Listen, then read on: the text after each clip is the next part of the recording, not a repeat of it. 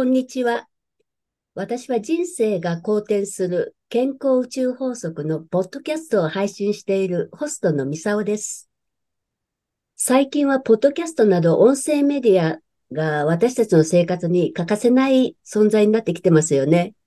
で、さらに AI 技術の進歩で、こういったメディアはますます今後進化していくんだろうなって感じてます。今日のポッドキャスト配信リレーのイベントをきっかけにして、今のこのポッドキャストの面白さをお伝えしていきたいなと思います。今日はゲストをお迎えしてこれから特別対談をお伝えしていきます。お話は、拒食症は体の SOS。体験からの学びと健康リズムの秘訣ということでお話していきたいと思います。今日のお話を聞くと、あなたが体調不良の時、あなたの心と向き合うと健康を取り戻せるようになります。最後まで対談を聞きなが聞き逃さないよう、しっかりチャンネルを合わせておいてくださいね。それでは本日のゲストをご紹介します。起業家の勝木翼さんです。勝木さんは拒食症からうつ病になって、その病を回復した経験の持ち主なんですね。で、まさに現在進行中ということもあって、そのお話を事例に健康のあり方について対談していこうと思います。それでは、勝木さん、よろしくお願いいたします。よろしくお願いいたします。えっ、ー、と、早速なんですけど、はい。あの、一年前くらいからなんか、はい。体の方のね、調子がおかしくなって、いろいろ問題抱えてたというお話を伺ったんですけれど、そうですね。うん。どんな状態から始まったんでしょうか？最初はなんかちょっとご飯が食べられないなぐらいだったんですよね。うん。そこから、まあ、あの、僕、あの、結構食べる方なんですよ。で、食べて運動で発散するっていうタイプうん。あ、健康的ですよね、基本ね。はい。なんで、あのー正直病気とは無縁の生活をずーっとしてたんですよね。うん。全く。で、それが、あのーある日急に、こう外食をしようとして、レストランに行ったんですけれども、一口も食べれなくて、ええ一口も？一口もです。ちなみにあの僕の大好きなあの、とんかつだったんですけれども、うん。あの、出てきて並んだ瞬間に、うってなったんですよ。そんなひどい？ええ、急に、急に、本当に急に来たんです。あらでも僕の中では急だったんですけれども、後から思い出してみると、うん。例えばなんかこう、腕のですね、なんか変、いろんなところになんかこう、反転が出始めたりとか、うーん。急に、あの、今まで全然熱とか出したことなかったんですよね。急に熱が出て急に下がってとかですね。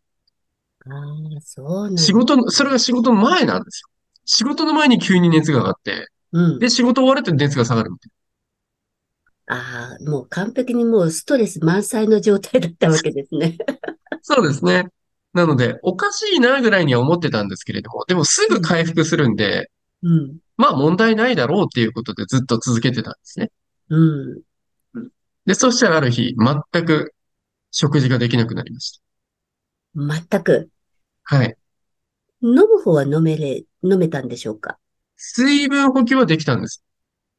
うーん。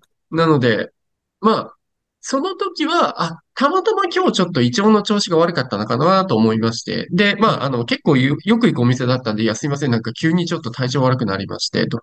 あの、テうん。イクアウトしてもよろしいでしょうかっていうふうにちょっと店員さんお願いしてですね、無理を言ってちょっとテイクアウトさせていただいたんですけれども、あら、そう3日経っても。食べられなかったんです。3日ほとんど食べずなはい。状態。はい。わあ。翌日になったら回復してるだろうと思ってご飯、ぼまあ僕自炊してるんで、うん。ご飯も全部準備してたんですけれども、うん。全く入らない。ダメですか？その状ダメ態。でしたね。もう炊きたてうん。のご飯の香りを嗅いだだけでうってなってですね。わあ、かなりそれじゃ重症だ。本当にあの、なんだろう、ある日唐突に来たんですよ。症状が。うーん。でも、それでも病院へは行かなかったんですか？その時は行かなかったです。別に熱が出たわけでもないし、うん、こう重篤な症状が出てるわけでもないし、うん、我慢できちゃうぐらいの、うん、まあ、きつさだったうので、まあ、こん。んくらいだったら大丈夫だろうと。1日2日置いとけば治るだろうっていうのが当時の認識でした。そうですね。男性の場合は特にその辺我慢しちゃいますよね。仕事も抱えてだ。と、なおさらですよね。仕事もあるしっていうので、まあ、落ち着いたらうん、病院に行こうって思ってたんですよね。おそらくあの世の中の男性みんなこんな風に考えてると思うんですけど、落ち着いたら仕事が片付いたらちょっとゆっくりできるタイミングが来たら病院に行こうって言って結局行かないんです。だよね。はい。もうほとんどそうだと思うんですよ。それで、ある日突然プツッと切れて倒れちゃったっていうのは、もうよく伺う話なんですよ。周りからも。そうですね。うん。そこまでしても、病院にも行かず、自はい。分でなんとかしようとしたわけではないですよね。ほっといた。勝手に治ると思ってました。いや、それはね、体、まあ、信頼してくれてるのはありがたいけど、あの、何にも材料を与えずに勝手に修復してくれって言ってもちょっと難しい問題ありますよね。そうですね。はい。まあ、そうなんだ。本当にあの、一過うん性だと思ってましたんで、まあ、ちょっとぐらいのだったら一過性というね、考え方も成り立つんだけど、なかなかそんなわけにはいかないと思うんですよ。そこからどのタイミングになってようやく病院とか行かれる状態になりました？そうですね。その後も実はちょっと回復してご飯食べられるようになって、みたいなのが続いうん、たんですよ。うん、なので、あの、まあ、お味噌汁は普通に食べられたので、あうん。の、お味噌汁、具沢山のお味噌汁を作って、あの、ご飯にぶっかけて食べるみたいなことをやってたんですけれども。なんか猫ママみたい？ですです。はい。まあ、これだったら普通に食べれるとか、あと卵ご飯とかスルスルっと割と喉の中に入ったので、うん、それで、まあ、かやってに、たんですね、けども、うん。はい。あの、やっぱりこう、栄養がだいぶ偏っちゃったですね。そりゃそうですね。物理的にね、量自体も食べてなくて、で、はい。必要な栄養は取れてないわけだから、体の方だって修復がやりようがないわけですよね。そうですよね。うん。うで、ん。特で、なんだろに、うん、う。うん。あのーなんだ。こう、一日、今まで一日三食とか食べてたのが、一日一食になって、あとはこう、なんだろう。こう固形物がなかなか摂取できなくなったので、うん、こう、まあ、ウィダーインゼリーみたいな、ああいうゼリー、ゼリー飲料って言えばいいんですかね。うん。こう、ちょっと、健康補助食品。補助食品まで行くかな。補助食品でうん、取ってたんですよ。うん。うわぁほとんどもう流動食の世界ですよね。ですね。はい。うん、うわぁで、病院に行く段階になった時ってどんな状態でえーっとですね、一番最初に症状が出てから半年後ぐらいですかね。あの、体中に発疹が出たんです。うん。で、あの、それまで只中。全く もう本当に、あの、体中に発疹が出て、うん。で、なんだろう、明らかにこう顔がやつれてる。うん。自分でもわかるレベルで顔がやつれてると。うで、あん。の、白髪がめちゃくちゃ増えたんです。一気に。うんもうストレスの極限ですね。今まで僕白髪なんか出たことほとんどなかったんですよ。できてもこう2、3本ぐらいでもう黒々としてたんですけども、お、急激に白髪が増えまして、やっぱりそこら辺まで出てくるとさすがに気がつく。はい。あの、もう、あの、目に見えておかしいっていうのが分かったんですよね。自分の体見て。これうん。はちょっと一回病院行かんのまずいなと。ようやくその段階で病院までたどり着いたってとこですかね。はい。です。うわ先生からはどんなこと言われましたか？実はですね、その時は異常はほとんどありませんって言われたんです。うん。まあ、検査値にたは引っかかんなかったっていうことですね。です。ただ、やっぱりこう、栄養がちょっとうん。失調気味なので、あのまあ、バランスよく食べてくださいとか、あとうん。食事の量をできるだけちょっと増やしてください。うん。らかにその身長に比べて体重が、もうこの、この時かなり落ち、もうは、この半年間で体重が落ちてたので、うん。うん、ちょっと身長に比べると体重がだいぶ、もう、あの、少ないから、もう、もうちょっと、やっぱり、あの、増やすようにしてください、みたいなことを言われたんですけど。うん。でも、やっぱり食べる気がしなければ、ね、食欲、まあ食べてくださいって言われても、事実上食べられないわけじゃないですか。そうですね。もうなんか、うん。あの時あの、食べたくなかった。うん。うん。なんか食べる気が起きなかったというか。自分でなんかその原因になるようなこととかっていうのは、その時になんかこう、感じたことありましたか？その時はわからなかったです。うん。それこそ本当に気づいたのは最近ですね。ああ、もう真っ只中にいる時っていうのはもう意識も飛んでた状態でしょうかね。はい。で、その時と今で、その自分の信じてるものとか価値観が違うので、うん。うん。その時は気づかなかった、うん、まあ、気づかないふりをしてたのか、それとも本気で気づかなかったのか、自分でもちょっとわからないんですけれど。目を背けてたっていう言い方が一番おかし、正しいかもしれうん。ないですね。そうです。うん。やっぱりあの、拒食症とかそういう症状を持っている方っていうのは、やっぱりあるものから逃げたい、逃うん。れたい、そういう心理状態が必ずどっかにあるんですよね。はい。ただ、自分でそれを認識してないから、なんだろう、おかしいな、調子悪いなっていう状態で、こう、もやーっとした状態がこう続いちゃうんじゃないかと思うんですけど、なんかそんなものって、勝木さんの中でこう感じるものってありましたか？今思えば、えー僕は仕事から逃げたかったんだと思いますね。うん、うん。あの、好きで始めた仕事だったんですけれども、うん、あのーなんだろう、まあ、コロナになって、当然のようにこうやってリモートうん、ワークになって、僕どっちかっていうと、このリモートよりもリアルの方が好きなんですよ。うん、まあ、リモートももちろん得意なんですけれども、うん。で、あの、まあ、自分の得意なことで、まあ、起業家なので、まあ、自分のスキルとか、そのテクニックを売って、まあ、お客様からお金をいただいてるわけなんですけれど。うん、うん、あの、なんだろう。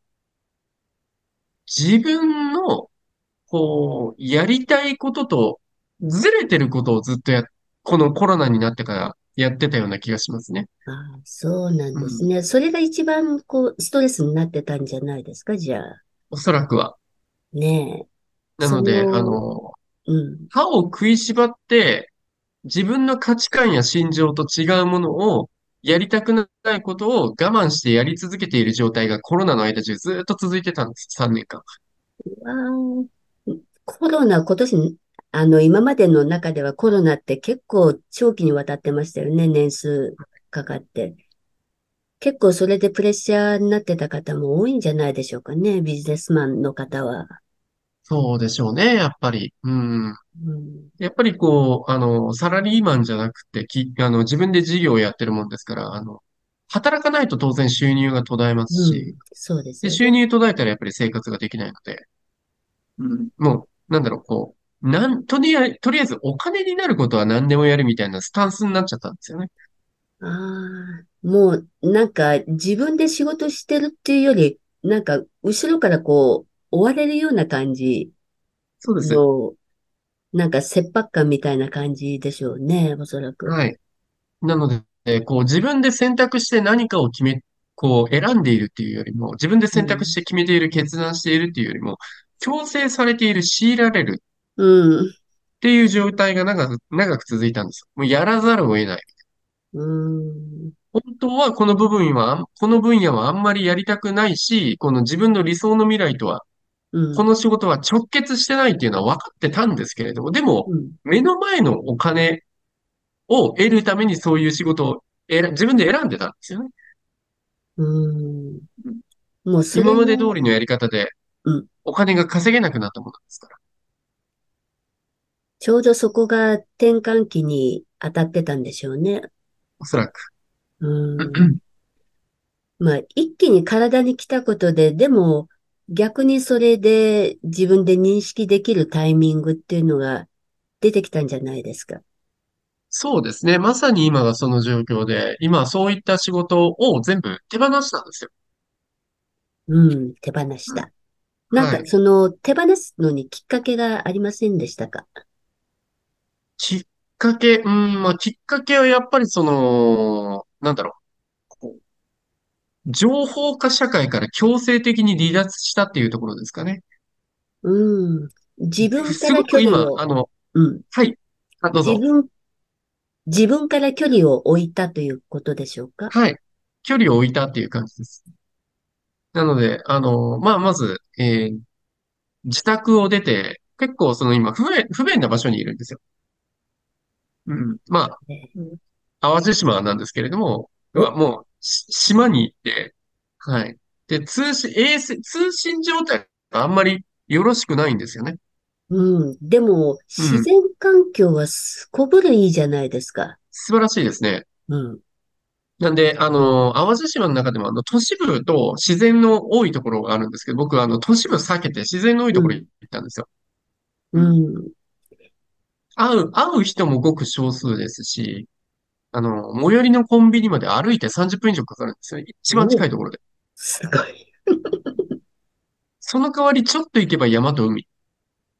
うん。その精神状態の時って、それって最高の環境じゃないですか。最高の環境でしたね。うん。それを決断させた何かありましたか？その単にデジタルデトックスみたいな感じとは別はい。に。えーっと、僕の場合は母からの電話でしたね。うーん。やっぱりなん拒、拒か、食症が、はい、ピークに来てて、もう本当にあの、なんだろう。まあ、先ほどね、こう、久保田さんの冒頭の解説で、あの、僕、拒食症から鬱になってっていうところ、下りがあったんですけれども、はい。あの、なんだろう。生きてるのが辛くなってですね。うん。な、なんでこんな思いしてまで生きてるんだろうみたいな感じになっちゃって。要は頭に栄養がいってないもんですから、思考がどんどんおかしくなっていくんですよ。そうです、そうです。うん。はい。もう、あの、体に栄養全部取られて、思考に栄養がいかなくて、自分がおかしなことを考えてることにすら気づけない。そうでしょ？うん。まあ、拒食症の怖いところはそこもあるんですよ。でもまさにそれで、だから自分が今おかしなことを考えてるっていうことを自覚できなかったんです。わお。なので、ああ、これで今日何日食べてないかな？ああ、何日だな？人間って何日食べなかったら死ぬんだろうな、みたいなことを。おいおい。その矢先にお母さんからなんかメッセージ来たんですか？あ、なんか唐突に電話がかかってきまして。うん。はい。虫の知らせでしょうか？後から聞いたら、まあ、虫の知らせだった、みたいなことを言ってましたけど、なんか、あの、今電話かけんと、なんか、ろくでもないことになりそうな気がするみたいな感じうん。で、あの、ちょうど僕、その、なんて、拒食症を発症してから一度も母に連絡入れてなかったんですあら、そうだったんですか。じゃあちょっとね、いろいろ心配されてたこともあったでしょうし。そうですね。でも、それまでは割と頻繁に連絡を入れてたので、あうん。の、定期的にですね。ああ、そっか。じゃあなおさらですね。うんはい。なおさらのこと、なんかあったんじゃないか、みたいな感じでうん。すね。で、やっぱりその、コロナ禍でみんな家の中にいるっていう状態で、まあ、仕事してもこうやってズームじゃないですか、会わずに。そうです。だから、うん。はい、あの、なんだろう。今どういう状況にいるかっていうのは誰もわかんない状態なんですよね。うん。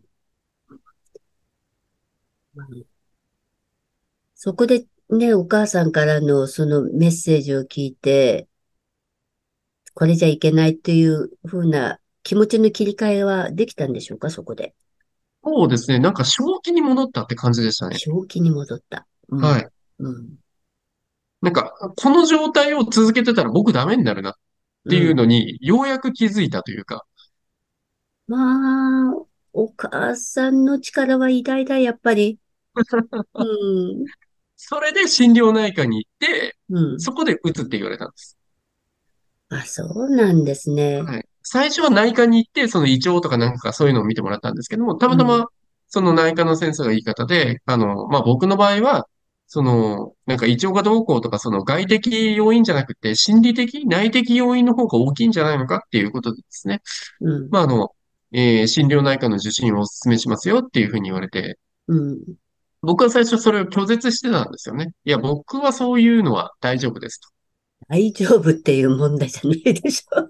うん。うん僕うんなんかは、あ認めたの、くない思いっていうのがそどっかあったんですか？うですね。なんで、あの、後から自分で調べて分かったんですけど、あの、うつ病が深刻化する人の一番の、えーまあ、特徴は、自分がうつ病だと認めないことらしいです。まあ確かにそうなんですよね。はい。うん。だから、なんだろう、まあ、無自覚に自覚してたというか、もし自分がここで、あの、自分がうつ病だっていうことが分かっちゃったら、もうそこでもう起業家としての僕は終わるみたいなふうに思、思、思い込んじゃってたんですよ。うわーもうその意識で固まっちゃってたわけね。はい。おっしゃる通りです。うん。まあ、そんなこと全然なかったんですけどね。蓋を開けてみれば。だと思いますよ。うはい。ん。むしろ、なんだろう、こう、う、うつの状態を抱えたままずっと無理くりやってた時よりも、今の方が、うん。あの、なんだろう、与える影響が大きいんですよね。うん。いい意味で。そうだと思います。やっぱりあの自分の状況を認められないっていうのが一番重症。そうですね。うん。だから現実を正しくこう受け止められる状態で初めて、あ、我に返った状態 っていう感じですよね。そうですね。うん。やっぱどうしてもあの認められないとか、もう心の中がこう凝り固まってる状態。まあ、はい。完璧主義の方とか、どうしてもこだわる方はね、特にその傾向も強いんですけうんど、やっぱりその、病気になり、なる方って、こう、肩に力が入ってる。もう体はい。全体が硬い状態。ほぐはい。れない、ほぐれない。心もうん。固まってる状態。そうですね。うん。だと思うんですよ。で、それ、そこから少しずつこう、ほぐれてくるっていうのは、気持ちもほぐれる、体もほぐれる。はい。そんな状態になって、ようやく、こう、ね、普通に、こう、思考ができるようになってきて、初めて、ああ、そうだったんだっていう うん、そんな感じですね。うね、ん。うん、気がつくんじゃないかなっていうところですね。はい。そこで少し、あの、鬱だっていうのを、こう、最初認められなかったわけじゃないですか。はい。で、そこから自分がそうなんだっていうことを、こう、受け入れられたっていうのはなんか変化がありましたか？そうですね。まあ、えー、実際にそのチェックリストみたいなのも、こうちょっと付けさせてもらったんですけど、全部当てはまっちゃったんですよ。うん。で、もう、あのーもう疑いようがないっていう事実を突きつけられて、で、まあ実際にあの、なんだろう、こう、なんでした、あの、市、市の、あの、命の相談窓口でしたっけ？なんか、ああいうところにもちょっと一回電話してみて相談してみたりとかですね。あら、もうかなり深刻なところまで行ってたんじゃないですか？そうですね。で、実際にそね。の、市のそういう施設に行って、あの、資料をもらってきて、で、じゃあ自分の今の症状ってどうなんだろう？みたいなのをちょっと調べてみたりとか、うん。うん、なんかそういうのもして、あの、なんだろう、受け入れはできなかったんですけど、受け止めることはできたんですよ。今の自分の状態がどういうものかっていう。ああ、はい。受け止めるっていうことは大事ですね。まず自分自。身がどういう状態なのかっていうのを客観視できるようになって初めて、はい。あの、次のステップへ行けるので、はい。まあそこは、まずおめでとうですよね。ありがとうた。り着けて。おー、素晴らしい。そこからなんかこう、変化したことってありますか？そうですね。まあ、一番は、えーっと、まあ、僕ってその、あの、結果が全てっていう考え方だったんですよ。うーん、結果が全て。あの、これはまあ、長年営業マンやってた特性でもまあ、ある意味では弊害になってる部分もあるうん、のかもしれないんですけども、こうまあ、えー営業マン自体はノルマっていうのがあって、ありますで、ね。えーノルマクリアできたらすごいみたいな。で、ノルマをクリアできなかったらダメとかですね。うん。うん。なんかその出した結果に対して他人から承認、称賛を得るっていうものがもうなんか僕の中では当たり前になってたんですよね。当たり前ですか。はい。うん。なので、まあ逆に言うと、結果が出ない状態っていうのをずっと続けてる自分は、そうだみたいな思考になっちゃってたのかもしれないんですよ。うん。今にして思えば。うん。病気を抱えて、なんかこう、100%のパフォーマンスを出せない自分はクソだうん。かなり自分で自分を追い込んでた状態ですよね、それって。な。そうですね。はい。今ならわかります。うん。もう、それだけの、こう、数々のね、こう、苦しい部分もあったかと思うんですけど、今はい。回のこの体験通して一番大変だったって感じた部分はどういうところですか？大変。そうですね。まあ、やっぱりその、お仕事全部手放したこと、う受けてたん。仕事をですね。ね。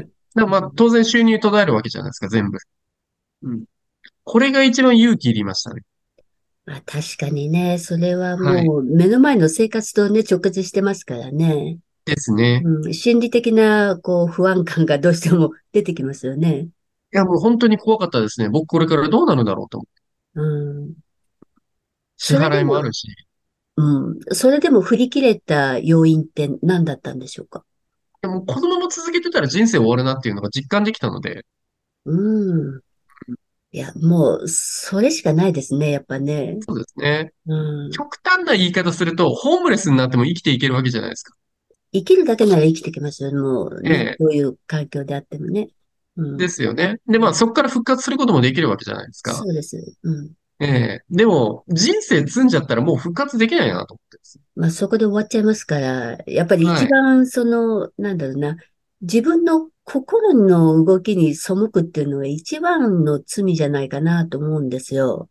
そうですね。うん。で、こうんれはもう体を維持していくために、体はね、やっぱり、あの、心の思いを実現するために一生懸命毎日働いてるわけですよ。だけど、一番こう、親身になってこう、献身的に貢献してくれている自分自身をないがしろにしてしまってる。そうですね。うん。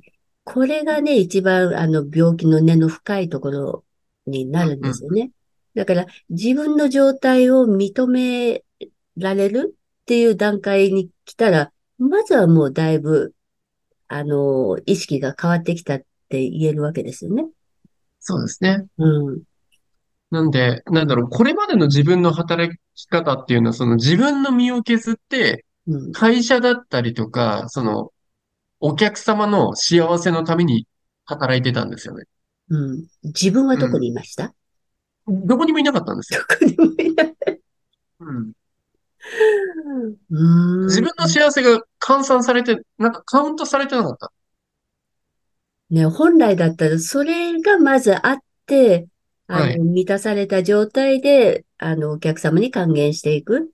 そうすると、もっとその喜びもエネルギーも、はい。こう、循環して大きくなっていくんじゃないかなと思うんですけど、そうですね。うん、自分がもう、ね、が、我慢するだけ我慢してっていう状態だと、やっぱり幸せじゃないですよね。そうですね。うん、なんで、あの、会社には利益出るんですよ。うん、うん、で、お客様も利益出せるんですうん。よ。で、まあ僕は報酬を得るんですけれども、うん、あの報酬得ても、体と心がこういう状態なんで。結局ね、何もない状態になっちゃいますよね。そうですね。うん。で、特にあのビジネスマンの方っていうのは、本当にあの、仕事に対してはもう200%ぐらいエネルギー注ぐのに、その成果を出そうと思って毎日日々頑張ってこう貢献している自分の体、あの肉体うん。的にもそうですけど、心のメンテナンスっていうのを本当置き去りにしている方多いんですよね。そうですね。なので、あうん、の、本当に極論ぶっ壊れるまで気づかない。そう。だから、もうちょっと、あの、なんだろうな、仕事のパフォーマンスを上げるという意味で考え、単純にね、考えたとしても、あの、それを運営している自分の体、はい。うん、これを毎日きちんとメンテナンスしてないと、最高の状態で最高のエネルギーを使ってパフォーマンスっていうのは本来できないんですよ。そうですね。どっかでしっぺ返し来て、が来るので、今回のね、かつきさんの体験のように出てくるわけですよ。だけど、そこまでやらないと気がつかない人がいるから、何回でもこう、ダメだ、これはダメですっていうのが天からのお告げで来るわけですよね。そうですね。なので、こう、自分の価値観だったり、自分の心情だったり、自分が理想とする未来と直結しないことっていうのは積極的に手放すべきだなっていうふうには今回感じたんですよ。大きな気づきですよね。そうですね。で、うんプラス、えっと、今目の前にある自分の幸せを大切にするっていうこと。うん。うんで、その今目の前にある自分の幸せを大切にすることによって、えー自分の理想の未来に直結することは積極的に受け入れるべきだっていうふうに考えるようになりますね。いいですね、すごい。もうその考え方に切り替われたっていうのは、いつぐらいから変われたんでしょいや、やっぱ淡路島来てからなんで、本当にこの1ヶ月、2ヶ月ぐらいですね。う。うん。やっぱ環境の影響っていうのは大きいんじゃないですか？そうですね。あの、強制的に情報をシャットダウンしたので、うん。うん、あの、なんだろう。他人の言うあれこれこうするべき、ああするべき、えー今の世の中ではこれが正しいっていうのが強制的に耳の中に入ってこなくなったんで、うん。改めて自分は何を大切にしたいのかっていうのをじっくり考える時間ができたんですよね。それが一番いい意味でのね、あの、自分に対しての向き合い方ができる機会ができたっていうことですよね。そうですね。なので、あの、これ誰が言ってたかちょっと思い出せないんですけれども、最も大切なことは、最も大切なことを最も大切にすることである。うん聞いただけだったら当たり前じゃんっていう話なんですけど、じゃあ自分はそれできてたのかって全然できてなかったなっていう。うん。大切にすべき人たちを大切にしてませんでしたし、なんか身近に言いすぎて優先順位が低かったりとか。うん。うん。そう。その最たる例が自分自身そうですねで。すか？うん。最も、最も重要視しなきゃいけない自分のことが置き去りになってたっていうことですよね。はい。やっうん。ぱり大切、自分にとって大切な物事だったり、大切な心情だったり、大切な人っていうものだったりとか、うん。そういったその優先順位を間違えると、またやっぱりこういう異常をきたす事態になるんだろうなっていうのは身をもって体感しましたね。素晴らしいですね。やっぱりその思いっていうのがものすごく大事で、自分はいの思いにやっぱり反したやり方っていうのが一番なんか罪な行動だなというのがすごうんうく感じるんですよね。そうですね。うん。で、健康面から言っても、やっぱりその自分自身、こう、やりたいこと、うん。で、あの、突き詰めてやっていける状態、それを、こう、エネルギーを持ってやれる、この体の調子、肉体的な調子と心の状態、毎日こう、ウキウキ楽しくてしょうがない状態。はい。そうなってくると、本当にいいエネルギー循環ができて、体も健康で、あの、成果も出てくる、いいことずくめに転換できていけるようになると思うんですね。で、これが、あの、宇宙から見てもやっぱりそうなんです。今、あの、勝木さんが現在今ね、過ごされてるその島、あの自然の環境っていうのが、宇宙のそのリズムに本当に基本にのっとってる環境なわけですよ。はい。で、それを都会にいて、なおかつ仕事だけにこう没頭してると、うん。自分のリズムすら忘れちゃうわけですよね。そうですよね。で、これが一番大きい。はいああ、確かに。うん。なので、強制的にこう自然の中に、まあ、逃げたというと語弊があるけれど、あの、退避したっていうのはもう二重丸なわけです。そこが一番うんエネルギースポット。そうですね。あの、無意識にそこのところにね、やっぱり惹かれるものがあって、こう、移ったっていう部分もあると思うんですけど、そこはい。のところ自然の中のエネルギーっていうのはものすごく膨大で、で、そのリズムの中で、あの、生活できる、こう、感覚をつかむと、やっぱり健康になるっていうのは一番早いんですよね。だからごく当たり前のこと、あの、う都会ん。では忘れてたかもしれないけど、太陽が出たら起きる。太はい。陽が沈んだら寝る。ううんん。で、自然の風を感じながら、あの、季節の温度感を感じて、その時期、その時期に合わせた、あの、食べ物とか、あの、はい。動植物、いろんな環境あると思うんですけど、あ、この季節が来たら、こういうものができるなとか、そういう、あの、楽しみを持ちながら、体を喜ばせながら、こう、自分のやりたいことを日々こなしていくと、健康で、なおかつ、みんなにもお役に立てる、あの、お仕事を還元できるんじゃないかなと思うんですね。そうですね。やっぱりこの淡路島に来てから、あの、食事が美味しくてですね。うん。あのー来る前は食事が作業だったんですよ。カロリーを摂取するのが目的みたいな。あー男性に多いですよね、そのパターン。そうですね。まあ、ただうん。一応そのバランスには気を使ってたんですけれども、まあ、それでうん。も最たる目的はそのカロリー摂取っていううん。感じうん。ですよね。うん。なんですけど、今本当にあの、しょ食事っていうものを本当にあの、命をいただくっていう瞬間瞬間を大事にしているっていううんのがすごくありますね。うん。よかったです。あの、食べ物に感謝でき。るっていうのは最高ですよね。うん。うん。そうですね。本当に。自分の。命のエネルギー。うん。じゃあ、今回の経験の中で、うん、得た最大のポイントは何だったでしょうね、勝木さんにとっては。そうですね。やっぱりこう、あの、先ほどから何回か、えー口に出してるんですけれども、今目の前にある自分の幸せを大切にするっていうこと。これうん、を、えーまあ、こういった経験をした僕だけじゃなくて、えーこれが当たり前の共通認識、価値観になってほしいなっていうのが、まあ、えー今後自分がそれを広めていきたいなっていうふうには考えています。あぜひぜひ伝えてってください。あの、多分ね、気がついてない方が多いんですよ。特に男性の方はね、本当あの、自分の仕事にばっかり邁進してて、意固地だかうら、そん。の話ってあんまり聞かないんですよね。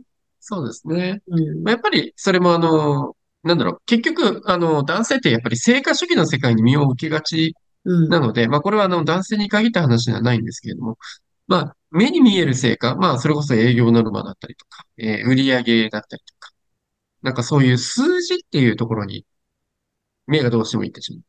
うん。ただ、その、じゃあ、その数字は、えーあなたのことを幸せにしてくれるんですかっていうは世界なんですよね。そうですよね。うん。でもまあ、僕らはその世界が当たり前だったから、それがひ、うんあの、おかしいとも全く思えない。疑問すら持たなかった。持たないんです。だってそういうー世界でずっと生きてきたんで。ねえ、もう決定的な違いですよね、そこら辺はね。で、体壊すんです。うんそう。そこへ来てからようやく考え直すみたいな感じですよね、ほとんどね。そうですね。うん。ぜひなので。あの、なんだろう。緊急ではあるけれども、重要ではないことうん。ばっかりをこう、まあ、要は、えー目先の利益だったり、目先のノルマだったりとかっていう方向にばっかり行って、あのーなんだろう、緊急性は低いけれども重要性が高いものっていうところになかなか目を向けられなかったということですね。ちょっとそれこそ自分の健康だったりとか。なんかこう、自分の大切な人をないがしろにしてないかとか、うん。うん。緊急性は低いじゃないですか。そう。だからみんな見逃すんですよね。ですね。うん。うん。まあ、これからもね、少しはあの、自分の体、自分自身をこう、もっと愛してあげる、気遣ってはい。あげる、配慮をこうね、してあげる。それをね、やっぱり一つ考えていただけるようになったら嬉しいなと思いますね。そうですね。うん。やっぱりその、以前の自分の働き方の先に自分の理想の未来はないっていうのは今回、こう、まあ身をもって経験したので、うん。うん。でも、いい体験になりましたね、今回は。そうですね。その価値観、自分が大切にしていたものが何だったのかっていうのを思い出す。うん。うん。なんかこう、あの、なんだろう、こういう生き方に変えていきますじゃなくて、こういう生き方に戻っていくっていう発想ですね。うん。うん。本来持ってたものじゃないですか？そうですね。ね。なんで、こう、いろいろ継ぎ足していって、こう、なんうん。かこう、理想の未来を作っていくんじゃなくて、いもうここまでのせ生活の中でこう身についてしまって余計なものを剥がしていくことで理想の自分に戻っていくっていう感じ？そうです。それ正解ではい。す。うん。足し算じゃなくて引き算だなっていうのはすごい感じましたね。ああ、そうだと思いますね。うん。やっぱり今までのね、こう、生活してきた中でいろいろいらないものいっぱいこうくっつけちゃってますよね、皆さん。そうですね。もうまあひたすら足し算。足し算、足し算だっうん。たんで、やっぱりこう、いっぱい足していけば、早く、は早く、こう、行きたいところに行ける。うん。加速できる。うん。うん。そんな風に考えたんですねえ。けど、違うなと思ってます。うん。真実はもっとシンプルでしたといううん。ことですよね、やっぱり。そうですね。うん。これからりこう、の、これからの部分で、はい。勝木さん、将来的に何かこう、希望とか目標とか、なんかやっていきたいなっていうことっていうのは、なんか湧いてきましたか？そうですね。やっぱりこう自分が好きなことって何だろうって考えたときに、僕あのコンサルタントじゃないなと思ったんですよ。今までずっとコンサうん。ルタントを名乗、名乗らせていただいて、ずっとそういうコンサルティングをや、やらせてもらってたんですけど、じゃあこれをずっとやりたいのかなと思ったら別にそんなことなくて。うん。うん。だから僕はどっちかっていうと、その、なんだろう。あのー競い争う競争の世界でずっと生きてきたんですけれども、共に作る競争の方にうん。身を置きたいなというふうに考えるようになったんですよね。ああ、私もそうです。そ、そちらの方を選びたいですね。うん。ですね。なうん。ので何かこう、あの、今まではこう一人の力で何かを成し遂げるっていうところに重きを置いてきたんですけれども、こういった大きな物事を成し遂げるために一緒に作っていきませんかっていう世界に、こう、ちょっと切り替えるっていうところですかね。うん。やっぱりいいお仲間が必はい。要じゃないかなと思いますね。そうですね。まあ、今うん回、あの、僕、2025年の1月に、あの、1000人の方を集めて、えー講演会をやりますっていうコミットをしたんですけれども、お、すごい。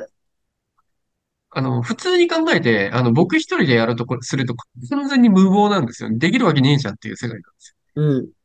よ。だったら、どうやったら、どんな人と組んだら、その1000人講演ができるかなっていうふうに今考えてて、うん。うん。その発想が切り替わった感じですね。以前はこう、自分一人でやるにはどうしたらいいかっていう感じだったんですああ、そっか。ベースがそこからスタートだったわけですよね。はい。うん。どなたに力をお借りすれば、こう、そういうことができる、そういう理想を実現できるかなっていう方向に、今、切り替わりつつあるので、まあ、それでも、あの、どうしても自分一人の発想に行きがちなんですけれども、気がついたら。うん。でも、そういうことをやってみようっていうふうに意識が変わったっていうことはすごいことですよね。そうですね。あの、コうん。ミットすることで強制的に変えたっていう感じですね。うん。うん。うんでもそれ正を、直、うん。それはい。をまあ、ね出すことで、やっぱり。周りも応援しやすくなるじゃないですか。そうですね。はい。お素晴らしい未来が待ってますね。そう。なので、あの、公園っていう切り口から、こう、その競争を共に作るっていうものをやっていきたいなっていうふうには考えてます。ぜひぜひ。私も応援してますから、楽しみに。してます。はい。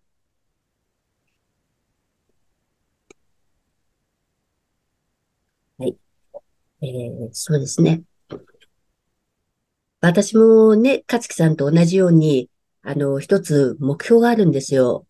はい。なんでしょう。うん。とんでもない目標で、とてはい。も私みたいな、こう、ちっぽけな あの、一一般人がこう、ね、おいそれと言える話でもないんですけど、やっぱり世界中の人が健康が当たり前の世界を作りたはい。いんです。うん。で、そのために、やっぱり小さい不調、はい。日々の不調、ね、うん。あの、ネグレクトというのかな、自分に対してのネグレクトね。うん、はい。大事なやっぱり自分を大切にしてほしいなという思いがあって、で、あの、ポッドキャストの方で配信してるのも、人生が好転する健康宇宙法則っていうふうにやってるのは、はい、やっぱりこの人間って自然界の中で生かされてるじゃないですか。うん、で、その中で、やっぱり元気で、あの、その人生を幸せに生きていくためのベースっていうのは、そのリズムの中にみんな入ってるんですね。はい。なので、やっぱりそのリズムをきちんと分かった上で、あの、日々の生活ね、ほんのちょっとちっちゃいところなんですけど、そこを意識していくと、はい、もうそれだけで体の動き、心のこうワクワク感っていうのかな、もう変わってくる。で、日々が健康でやりたいことが継続できるような、そういうね、うん、幸せな世界を作っていけたらいいかなと思ってるんです。